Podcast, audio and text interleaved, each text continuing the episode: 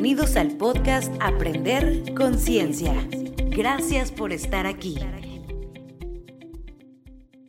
Bienvenidos al episodio 15 de Aprender Conciencia. El día de hoy me acompaña una psicóloga clínica que tiene una maestría en adicciones y ha trabajado en varios centros de integración juvenil y clínicas ambulatorias. Ella es Ivana Velasco y la invité para platicar de la relación que tienen las heridas de la infancia en personas con adicciones. Ivana, qué emoción por fin tenerte en el podcast. ¿Cómo estás? Hola, me vi muy bien. ¿Y tú? Qué emoción. Muchísimas gracias por invitarme. no, yo feliz. Gracias. Platícame primero que antes de que empecemos con la entrevista, ¿por qué decidiste enfocarte en adicciones? Híjole, de verdad, nunca sé qué contestar cuando me preguntan eso, pero creo que desde muy chiquita como que me llama mucho la atención todo sobre reclusorios, adicciones, o sea, siempre todos los programas que veía súper chiquita, casi casi no me dejaban verlos porque era de como de reclusos, de, de enfermedades mentales, me encantan los psiquiátricos, o sea, disfruté muchísimo mis prácticas, las cárceles, estuve un tiempo haciendo un trabajo social en la calle con drogadictos y prostitutas en adicciones y en situación de calle. Durísimo, pero como que siento que, que siempre podemos hacer algo por el otro, no sé, y emocionalmente mucho más. Como que o sea, le puede cambiar la vida a alguien que tú le guíes emocionalmente como está.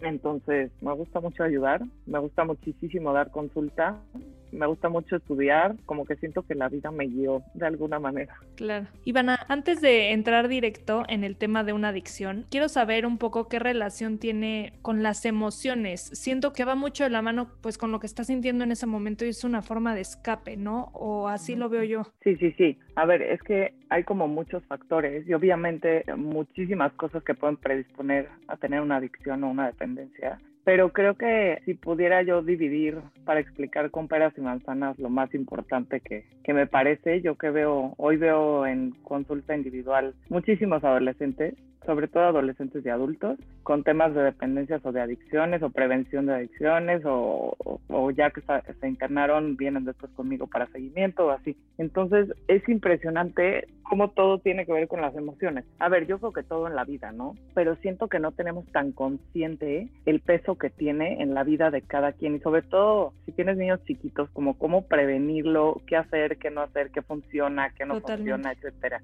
Entonces, a ver, me gustaría platicarte un poco poquito, primero, qué son las adicciones, independientemente de todo lo neurológico y todo cómo funciona en el cerebro y la reacción que tiene y bla, bla, bla. Con peras y manzanas y mucho más fácil y concreto cómo funciona con las emociones. Ve, por ahí dicen que las adicciones son una enfermedad de las emociones, literalmente. Entonces, cuando tú estás, no sé, la gente que se interna en una clínica, o por lo menos, bueno, en la que yo estuve, yo estudié y todo esto, todo lo que trabajan, o sea, todo es un trabajo emocional fuertísimo.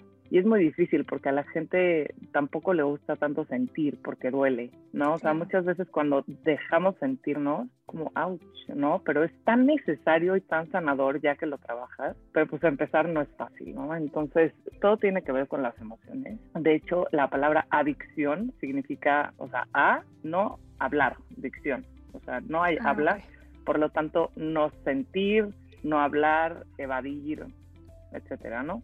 Entonces, eso es lo que es una adicción. Lo que hace una sustancia, la que sea que sea, no importa si hoy piensa la gente que el alcohol es menos grave que una droga o porque está normalizado, porque es legal, bla, bla, bla. Pero no importa la sustancia que tú estés utilizando o si es grave para ti o no, siempre va a funcionar de la misma manera emocionalmente, aunque los efectos sean diferentes o como todas las características. Entonces, cuando tú como persona estás buscando algún efecto en una sustancia, hace la función de como de anestesiar y sí funciona. O sea, si te fijas, no sé si te ha pasado en algún momento de tu vida, estás muy estresada o cortaste con tu novio o en una situación dolorosa o difícil y vas a echarte unas cubas, una cerveza o lo que tú quieras, te relaja, o sea, te hace sentir como más relajado y obviamente esta función hace que el cuerpo se sienta mejor. Fantasía, pero es como un falso bienestar. Exacto, pero funciona. Entonces eso es lo peligroso, porque la gente quiere más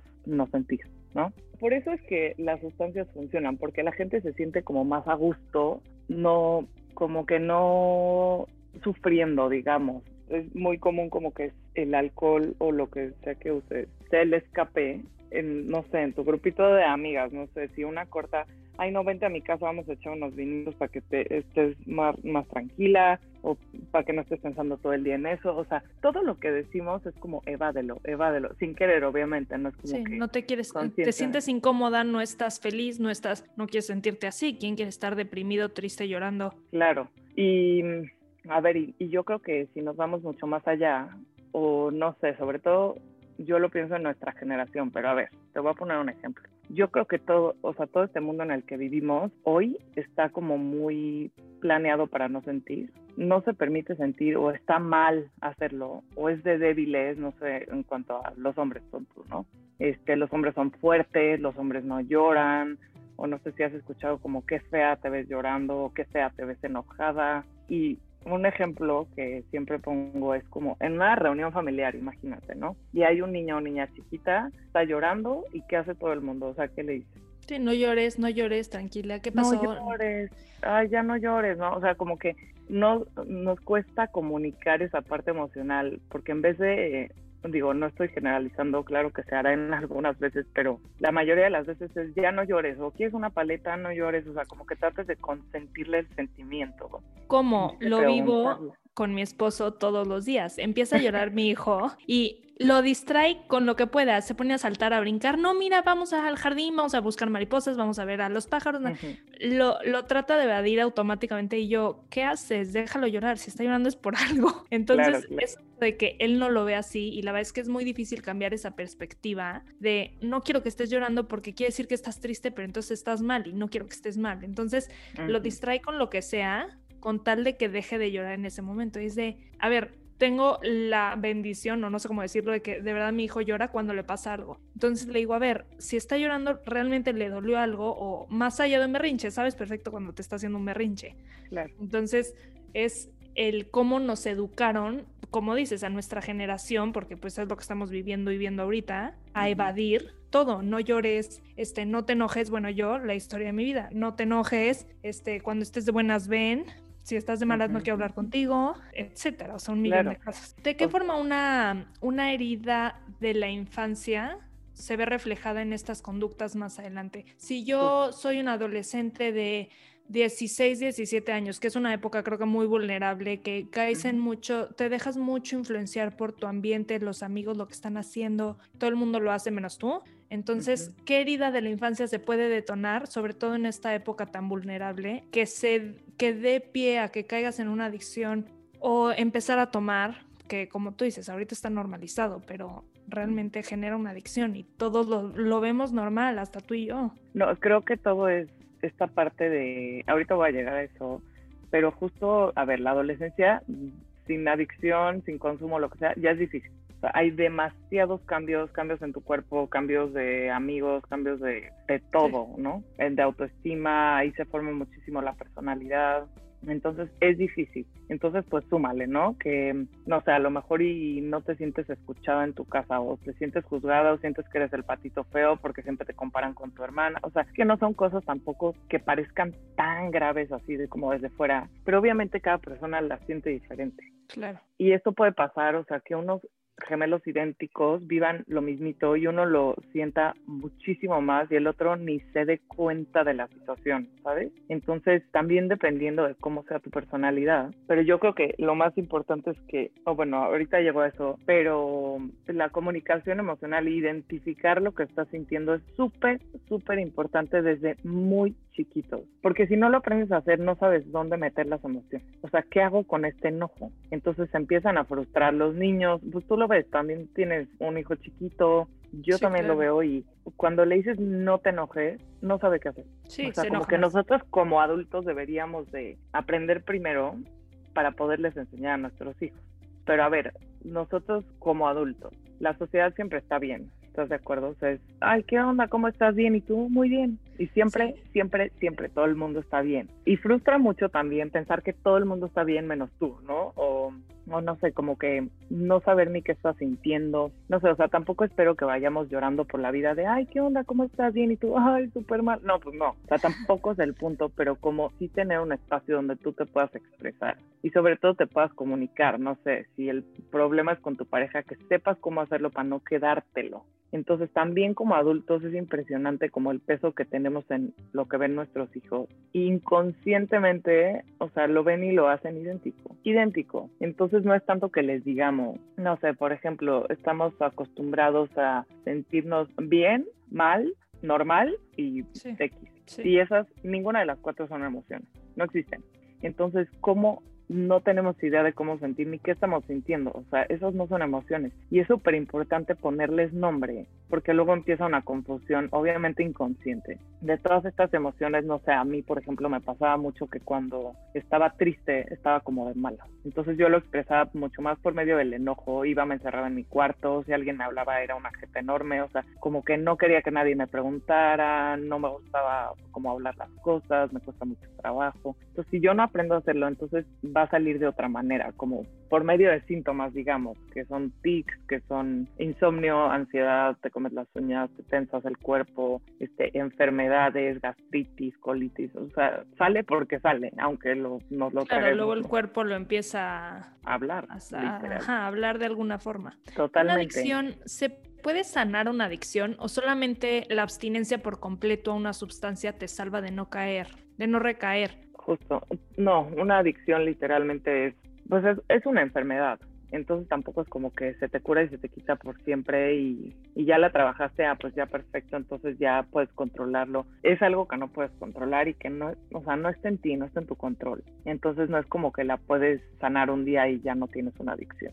O siempre tu cuerpo va a ser más propenso, más... Claro, a ver, porque eh, aparte de lo emocional, que es como el tema que estoy diciendo, pero obviamente está como todo lo, lo, del cerebro, lo neurológico, lo físico, de, o sea, lo que tu cuerpo necesita la sustancia porque ya está acostumbrado. Entonces se crea una adicción y no puede, o sea, eso ya no, tiene vuelta atrás, exacto. Claro, lo puedes tener controlado, pero si la vuelves a consumir, es la reacción que hace tu cuerpo. Es como un botón.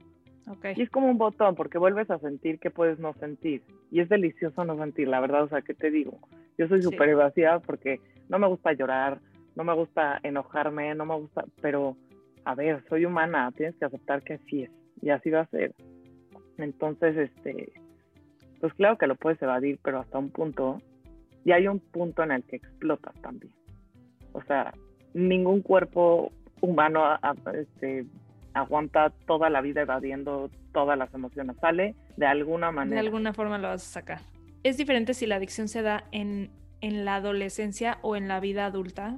No, a ver, es lo mismo, pero obviamente tu cuerpo, pues, si lleva 15 años de trayectoria de alcohol o drogas o lo que sea, pues obviamente pues se hace como más, pues no sé si vulnerable, como más, o sea, tiene más recorrido, ¿sabes? Lleva más camino Claro, y a ver, en la adolescencia obviamente puedes hacer algo también al respecto. Si tú como que mm, identificas muy bien que tu hijo está empezando a tomar mucho, obviamente puedes hacer algo al respecto. O sea, puedes tratar de prevenir que vaya a terapia, que hable de lo que le está doliendo, que no está pudiendo expresar. Sí cambia la manera en que él lo va a tomar, ¿sabes? A que si sigue la vida recorrida con ese consumo.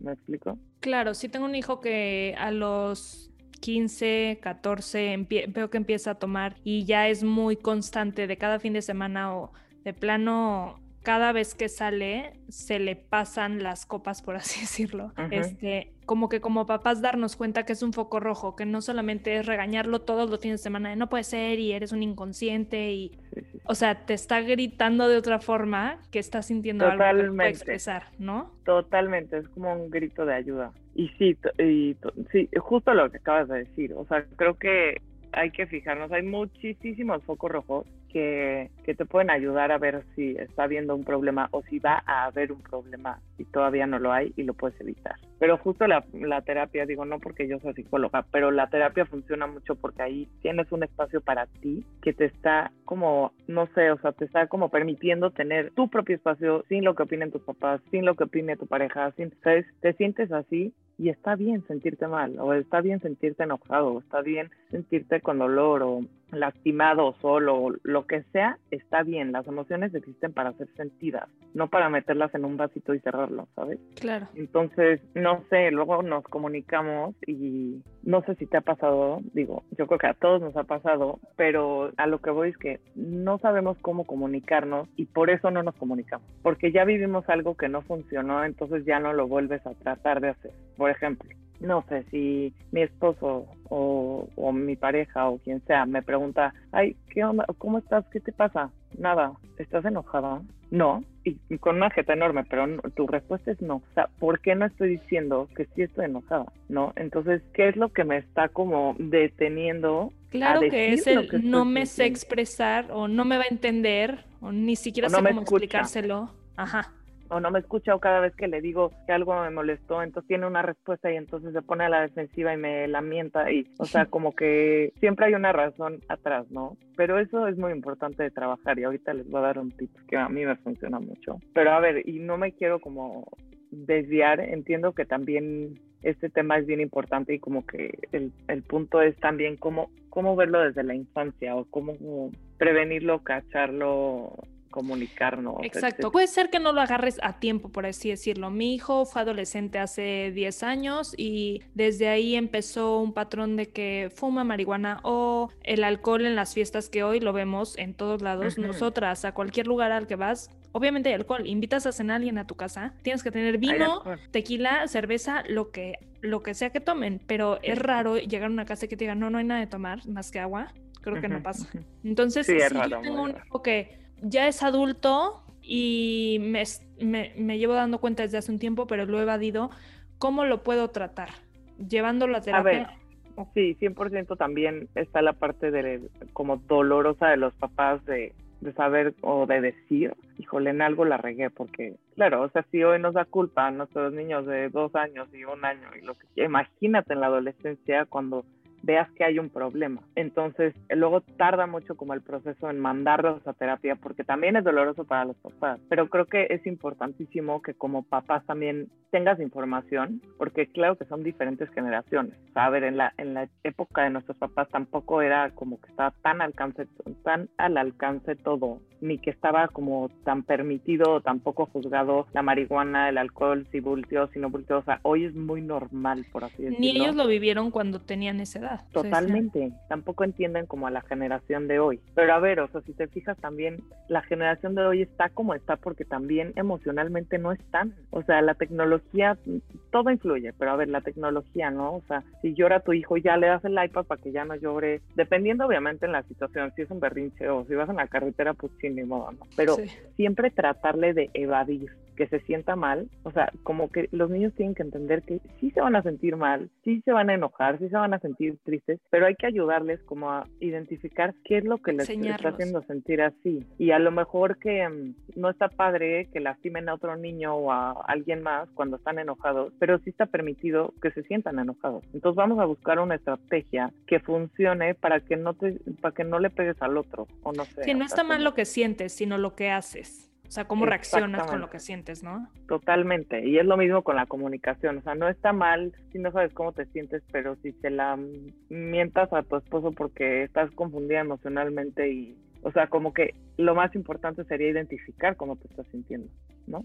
Claro. Como que en la vida en general existen muchísimos resentimientos, o sea, tocas un tema súper importante y, y muy amplio, que ojalá podamos platicar otro día muchísimo de esto, pero existen muchos resentimientos que se van generando a lo largo de la vida, porque así es la vida, no por resentidos. O sea, no sé, la gente como que tiene muy mal visto el resentimiento, porque es como, ay, de qué resentido, y es como, está enojado con la vida, ¿no? Y resentimiento no es eso. O sea, resentimiento es volver a sentir, resentir. Entonces, cuando tú siempre sientes que tu papá te juzga muchísimo, o que te exige demasiado y tú no puedes dar tanto, o whatever, o sea, ese sentimiento que se va repitiendo a lo largo de tu vida y que siempre te hacen sentir así. Y es muy común con la relación que tengas, o sea, Sí. Llevo 20 años diciéndote que odio que hagas esto y lo sigues haciendo. y- y yo sigo sintiéndome que estoy sola, que no me pelas, que la la la, Ujú. o que o que no soy tan importante o no me respetas, o lo que sea que sea, es algo que se repite. Siempre hay como un común denominador de todas las situaciones, aunque sean diferentes. Pero siempre acabas como en el mismo lugar. Entonces, en terapia, justo, bueno, y en internamiento, cuando se interna un paciente por adicción, se trabaja en porque hay muchísimo no hablado, porque la sustancia ayuda a no hablar y me imagino que en casa se enseñó a no hablar, ¿no? O no, pero bueno, la sustancia ayuda a no hablar, entonces se generan resentimientos y se tienen que trabajar, porque si tú no los trabajas, es llenar el vasito de agua y esperar a que explote. Entonces, esperar a que explote significa panic attack, no sé, miles de, literal, o sea, y pasa cuando no te dejas sentir. Pero claro que se puede trabajar, aunque seas adulto, o sea, yo he tenido sesiones de mamá-hijo adulto y mamá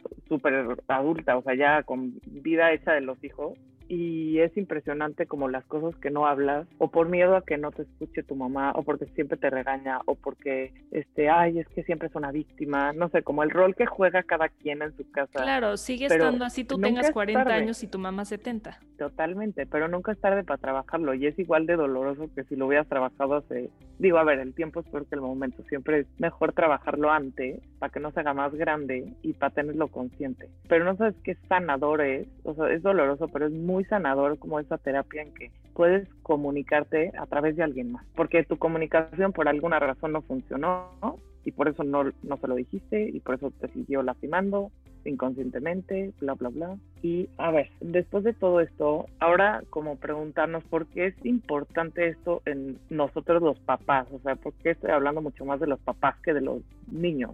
Y creo que mm, los niños aprenden viendo y no conforme les vayas diciendo las cosas. O sea, me encantaría que todo fuera un libro, pero no sé, yo no le puedo decir a mi hija que ya te calles, no grites. No porque mi hija es súper gritona y mi esposo también. O sea, no es algo que voy a cambiar.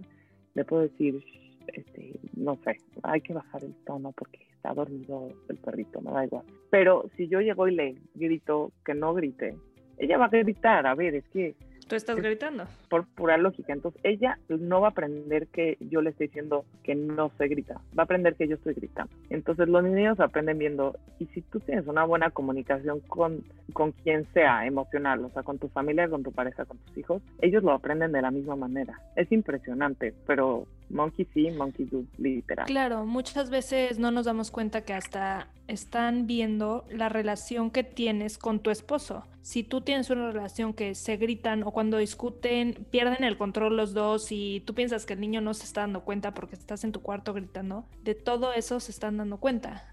Claro, y también se vale que si estás triste, mamá, y que tu hijo te ve llorar, como decirle, Estoy llorando. me siento triste, ¿no? Y, y, o sea, a lo mejor pues, no le vas a platicar tu problema matrimonial, pero chance le puedes decir, no, no, pues estoy triste porque tal, y le dices alguna cosa en idioma infantil. Nunca dejarlos afuera de, ay, no va a entender, eh, mejor, no, no, no estoy llorando, vete a jugar. Como que no, los niños está impresionante todo lo que entienden. Y lo que pensamos que no entienden y entienden. O sea, tenemos que tener mucho cuidado. Exacto. ¿Crees que la pandemia ha exponenciado los casos de adicciones, sobre todo en nuestro país? 100%. No, como 100%. A ver, influyen muchísimas cosas y me encantaría hablar cinco horas de esto. Pero punto en México, México es un país súper adicto y súper alcohólico porque el mexicano, ¿a qué sale? Todo está relacionado con el alcohol. Si pierde tu equipo favorito de fútbol, pues también, ¿no? Vamos a echar 100 cubas. Si gana, bueno, 200. Este, Si corta, pues Cuba, si ya andas, pues a festejar, o sea, o es todo como que tiene un buen pretexto para tomar.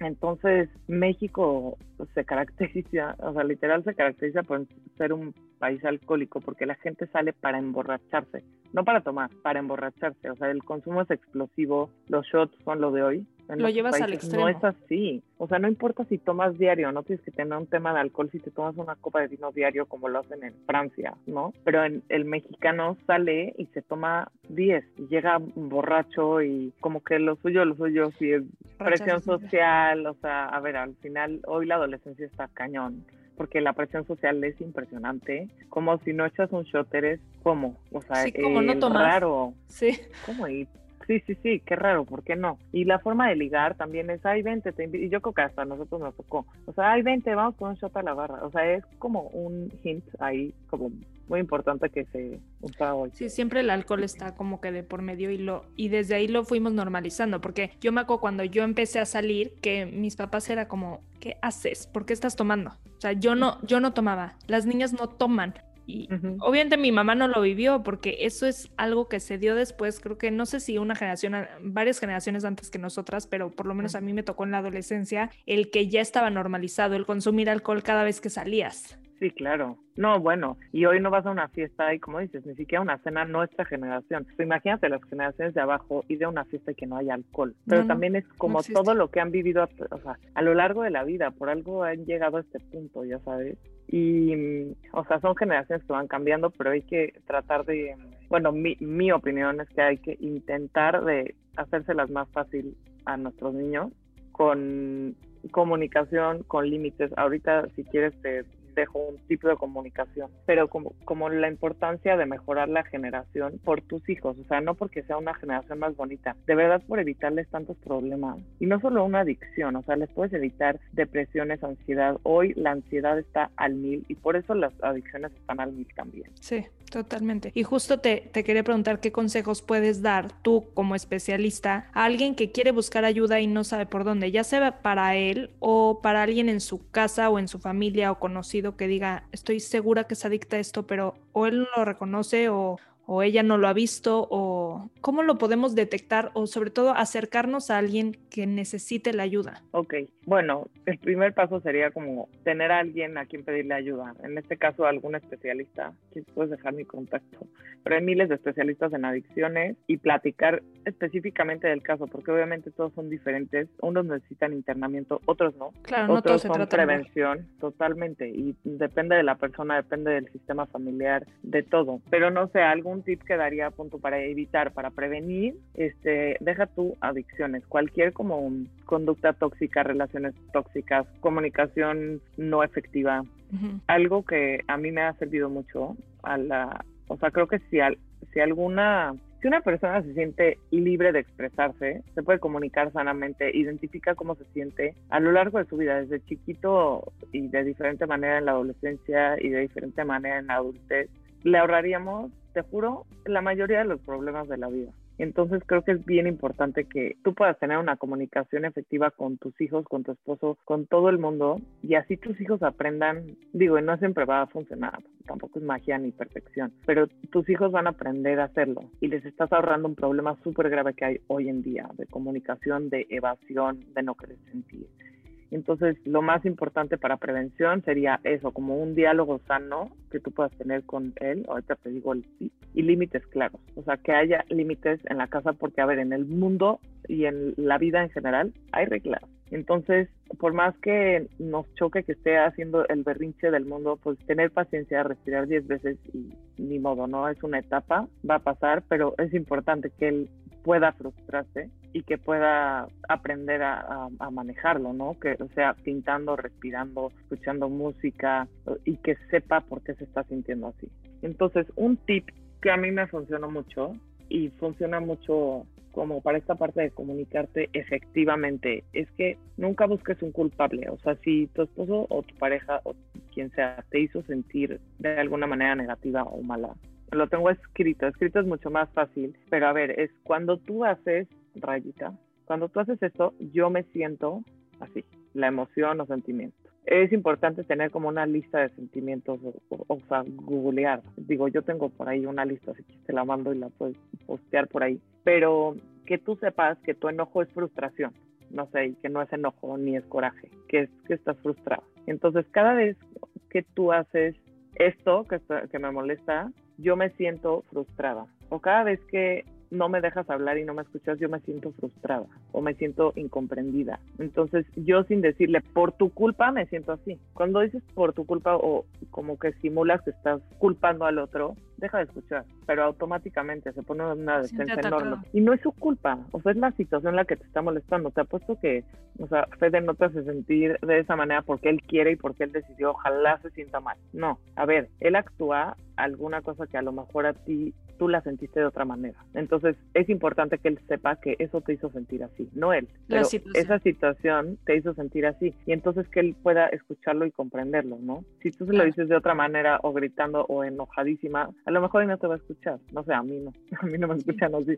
Sí, lo Entonces, bloquean y te dejan de oír. Claro, y es ahí sí todo por mi culpa, ¿no? No, a ver, no es culpa de nadie. Esto que haces me hace sentir así. No sé, por alguna razón, o le explicas o le platicas o lo que sea, pero mejora mucho. Y suena muy tonto como de kinder, pero esta frasecita, si la acomodas en tu vida y de verdad tú te haces responsable de tus emociones e identificas qué estás sintiendo, funciona muy cañón. Y funciona con todo el mundo. O sea, también la gente deja de escuchar porque se siente culpable o porque se siente responsable, porque qué flojera otra vez me van a decir que hice algo mal, etcétera. Ivana, gracias, muchísimas gracias otra vez por hacernos un espacio para platicar de esto que como dijiste podríamos estar cuatro horas porque es un tema infinito y ojalá le ayude a alguien que nos esté escuchando y esté pasando por una situación de este tipo en su vida. Por favor dinos dónde te podemos encontrar para cualquier persona que se haya quedado con alguna duda o esté buscando ayuda profesional. Pues mira, me pueden encontrar en, por medio de Facebook o por medio de Instagram y yo pasarles mi contacto ya directo de ahí. En Facebook estoy como Ivana Velasco